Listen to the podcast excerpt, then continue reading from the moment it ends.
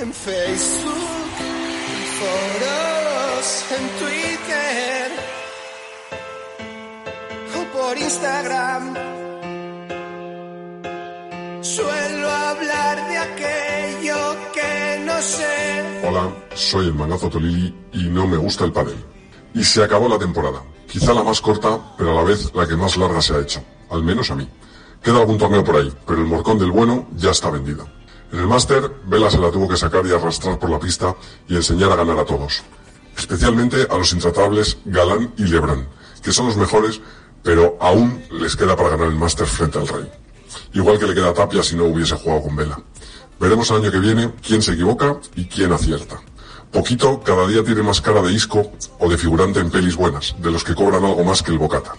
Dineno es más listo de lo que parece y Sancho se relame en Valladolid ante lo que podrá ser. Veremos. En chicas, Pat y Eli se separan. Se separan y dignifican al pádel, el deporte, y lo seguirán haciendo mientras vivan.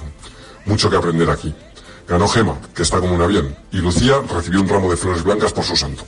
A Marrero se le está poniendo una cara de poquito que no puede con ella. Y Ortega tiene mucho que pensar, porque no solo siendo perfecta se gana. Destacar, como ya se ha dicho en muchos sitios, que Huelpa del Tour ha sido capaz de sacar adelante una temporada extremadamente difícil y, además, bien. Y ha ayudado a que algunos jugadores cenen caliente todas las noches, que no es poca cosa. Alzueta se consolida, Seba Nerone aporta un valor que nadie es capaz de cuantificar. Palencia jode todo cada vez que abre la boca, y el que nadie sabe quién es, aprende de Palencia en vez de aprender de los buenos. Nada nuevo bajo el sol. Eso sí, el community que tienen, el gran P-O, es en lo suyo y si no sigue directrices de mandamases modelo Ábalos, demasiado bueno. Y esto hay que decirlo y gritarlo si hace falta. Enhorabuena a todos. Hemos sobrevivido al pádel en pandemia, que es digno de mención. Y anunciaros que prepararemos los premios de la temporada en próximas fechas. O no, ya veremos. Buenas noches.